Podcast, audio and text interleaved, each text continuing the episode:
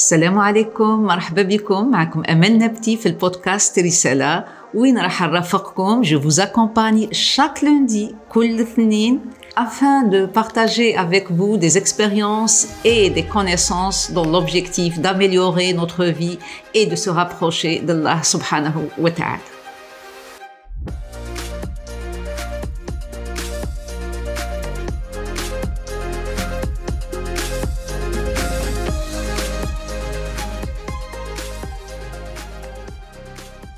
السلام عليكم ورحمة الله تعالى وبركاته مرحبا بكم في الكانزيام ابيزود دو بودكاست رسالة واليوم راح نشوفوا مع بعضنا لا relation manipulateur manipulé كيفاش le premier utilise la ruse et le deuxième utilise la soumission quand je dis le premier là راني نهدر على le manipulateur le manipulateur qui utilise la ruse الحيلة الحيلة باش يلحق لأهدافه في نفس الوقت باش يوصل الاحتياجات تاعو. لأنه كسوسوا المانيبيولاتور ولا لو مانيبيولي في زوج راهم عندهم احتياجات داخلية هي كي لي بوس اللي تدفعهم باش يطيحوا في هاد لا غولاسيون نبداو بلو مانيبيولاتور اللي بور اتيندر سيز اوبجيكتيف وباش يوصل الاحتياجات تاوعو لي بلو بروفون دونك يبدأ يا ديجا دي بوزوان ابارون اللي هما يكون محاط بالناس تكون الناس دايرة به والناس exécutent تنفذ واش يقول.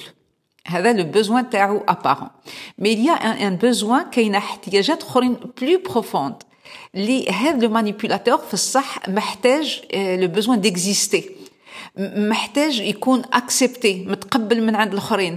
محتاج يكون عنده une valorisation يقيموه la considération هاد كل احتياجات داخليه اللي très profondes اللي تجيب هذاك الاحتياج تاع تكون كاينة une autorité indirecte لأنه كما قلنا هو il utilise la ruse في نفس الوقت الإنسان هذا اللي معاه اللي راهو manipulé حتى هو ما جاش par hasard le manipulateur déjà ي choisi la victime تاعو اللي راح نشوفه من بعد بلي ما هيجيش sa victime راح هو يشوف الاحتياجات هذاك le manipulé حتى هو عنده أهداف حاب يلحق لهم.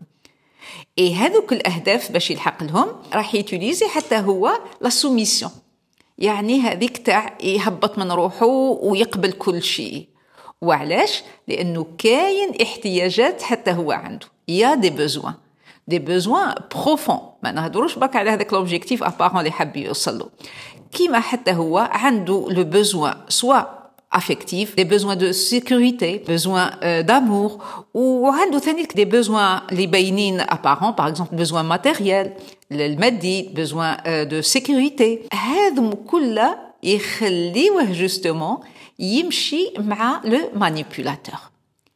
Le manipulateur اللي في الديبي عنده une stratégie bien claire. يعني les manipulateurs كلها ترماركيو هذه لا استراتيجي. يبداو يمدوا. Il donne dans l'excès. يعطي لهذاك واش راهو محتاج هذاك لو مانيبيولي كل واش راهو حاب يمدلو باش يولفوا في هذاك le nouveau mode de vie وين راهو شبعان عنده واش راهو ناقصو que ce soit côté affectif ولا côté matériel الآخر تاني راهو يتمتع واش راهو يمدلو le manipulateur. Après un certain temps يبدأ le manipulateur يحب يتمتع بلي فخوي تاع واش زرع ثم وين يبدأ يرجع اكزيجون يبدأ l'autorité تاعو ي exercer فيها وين l'autre يبدأ ما يحملش وما يقدرش. وش يدير؟ au lieu باش يتحرر لأنه الإنسان حر. إحنا خلقنا ربي سبحانه احرار وما كانش إنسان مربوط بإنسان. وهذه العلاقة اللي نقول عليها تاع ال manipulateur ال manipulé رانا نقدروا نلقاوها في جميع الميادين يعني تاع حياتنا نقدروا نلقاوها في un couple ما بين المرأة والراجل وقد يكون واحد فيهم. ما همش شكون le manipulateur وشكون هو الآخر le deuxième bien sûr le manipulé نقدروا نلقاوها في la relation تاع parent enfant soit le parent هو ال manipulateur. أو l'enfant هو ال manipulé ولا العكس y a des enfants qui manipulent les parents نقدروا نلقاوها في la fratrie ما بين خواتات ولا بين خاوة. نقدروا نلقاوها في ال milieu de travail ما بين des collègues ولا ما بين واحد supérieur مع un collaborateur ولا collaborateur مع son supérieur يعني هذه العلاقه نقدروا نلقاوها في المجالات الحياة تاعنا الكل. ولو كان ما نكونوش فايقين وواعيين نطيحوا في هذا le piège نعاودوا نرجعوا واش كنا نقولوا باللي هذاك يوصل manipulateur يوصل درجة وين يحب حتى هو يدي يبدأ يرجع إكزيجون يبدأ يعيي le manipulé. واش يدير le deuxième؟ au lieu يتحرر يروح يحط روحه في la position تاع la victime. يرجع هو الضحية ويرجع يشكي déjà معاه اللي راهو معاه يا بعد ومن بعد يزيد يشكي للناس باللي الآخر m'a manipulé وباللي ويزيد بهذه الطريقة يوضح لروحه باللي راهو كي faible. راهو يقول لنفسه باللي راني ضعيف باللي الآخر راهو قوي. مادام هو m'a manipulé alors que l'autre il n'est pas plus intelligent que lui. Les manipulateurs ما معناتهاش sont plus intelligents que الناس الاخرين بصح برك هو يعرف لك le besoin تاعك. يجيب يعطيهولك. لو كان انت تكون فايق le besoin تاعك و décider بلي non ما يقدرش يدير لك حتى حاجة. لازم هذه أول حاجة نحطوها. ils sont pas plus intelligents ils sont pas plus forts بصح أنت اللي تحط روحك في هذا الموقف. في الصح في الصح ماكش victime تاع le manipulateur راك victime تاع الاحتياجات تاعك تاع les besoins هذاك. باش تتحرر من le manipulateur لازم تتحرر من احتياجاتك. comme vous voyez ما نقدروش نكونوا victime تاع واحد وواحد ما يقدر يوجعنا ولا nous faire du mal لو كان إحنا ما نسمحولوش. يعني ما نعطيوش هذيك l'opportunité ولا هذيك la clé باش يفرض علينا واش يحب هو. وقتاش la personne ما, واحد ما يقدر يتحكم فيها وتبقى حرة في حياتها كي يكون كاين suffisamment euh d'amour de soi-même قد ما تكون تحب روحك وقد ما تكون تقدر روحك وقد ما تكون ثانيك واعي لاحتياجاتك قد ما personne واحد ما يقدر vous manipule ولا vous faire du mal نفس الشيء pour le manipulateur هو ثانيك راه هو كي ضحية تاع احتياجاته. وراه هو كي il se fait du mal parce qu'en général دائما يدخل في مشاكل مع الناس وما يكونش مرتاح لداخل. Il se fait du mal sans se rendre compte. الحل تاعهم les deux هو نفسه.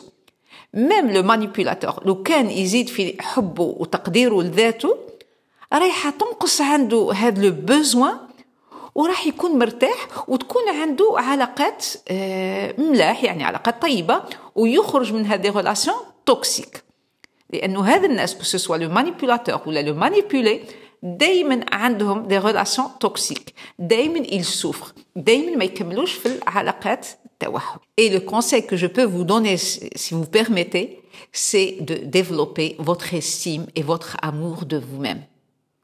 قد ما يكون حبك لذاتك وتقديرك لذاتك معناتها اللي كاين من وراه ذيك l'acceptation تقبلك لذاتك هذا كل. مش رايحين يخليولك تكون محتاج للناس. au même temps cherchez ثاني فتش على الاحتياجات تاعك. مين تشوف عندك مشكل ولا فتش علاش حتى وصلت لهكذا. وش راك محتاج؟ من وراء هذه العلاقة. ومن وراها أتحرر. خلقنا ربي سبحانه libres ما لازمش نكونوا مربوطين. وهذا même هاد les choses نتربطوا بهم beaucoup plus imaginaires. وخاصة خاصة إحنا maintenant les adultes الناس اللي رانا كبار. ما ما عندناش باش نرتبطوا بأي كان. خلقنا ربي سبحانه أحرار. c'est vrai يكونوا عندنا علاقات ملاح مع الناس كل سواء في la famille ولا مع les amis ولا في ال milieu de travail. هذه حاجة مليحة. بالعكس إحنا بالآخرين اللي نقدروا ننجحوا ونمشيو في حياتنا. وفي نفس الوقت ما نكونوا مربوطين حتى بواحد. وما نحاولوش تانيك نربطوا الناس بينا. في كلتا الحالتين رانا نكونوا غالطين. الله يكون هذا ال épisode فادكم وتكونوا دائما libres dans vos relations ويكون عندكم de très bonnes relations ان شاء الله que ce soit في la famille ولا في le milieu professionnel جو vous remercie يعطيكم الصحه et au prochain podcast ان شاء الله